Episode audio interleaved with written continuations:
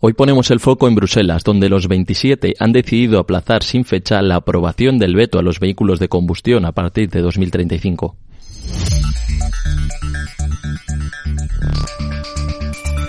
La Unión Europea aplaza la votación final prevista para este 7 de marzo tras las reticencias de última hora de Roma y sobre todo Berlín de la norma que prohíbe la fabricación de coches de combustión en la Unión Europea a partir de 2035.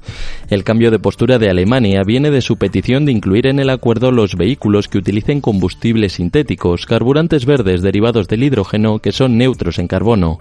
De hecho, este lunes el ministro de Transportes alemán Volker Wissing lo anunciaba por sorpresa.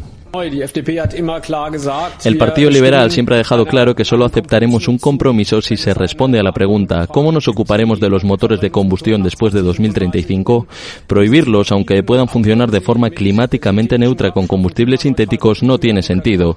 Siempre hemos sido claros y hemos abogado por una solución tecnológicamente abierta y, por supuesto, mantendremos esta postura.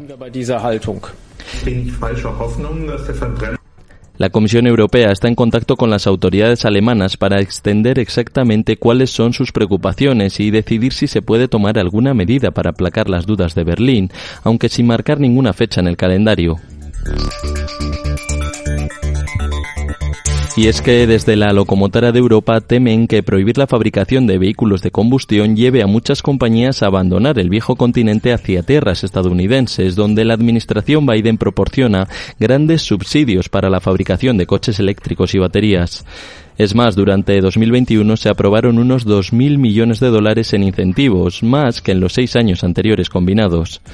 Sin embargo, el Ejecutivo español defiende que la normativa europea para descarbonizar el parque automovilístico es compatible con el desarrollo de una política industrial ambiciosa para la región. Lo asegura la ministra de Industria, Comercio y Turismo, Reyes Maroto. Son sin duda momentos de transformación, pero también momentos para estar activos en la toma de decisiones. Hay que reinventarse, hay que posicionarse en estas y en otras oportunidades y satisfacer las expectativas de los consumidores. La negativa última hora de Berlín, sumada al no de Polonia y Bulgaria, que en noviembre pasado se abstuvieron, pone en peligro la aprobación de la norma más ambiciosa del paquete climático de la Unión Europea.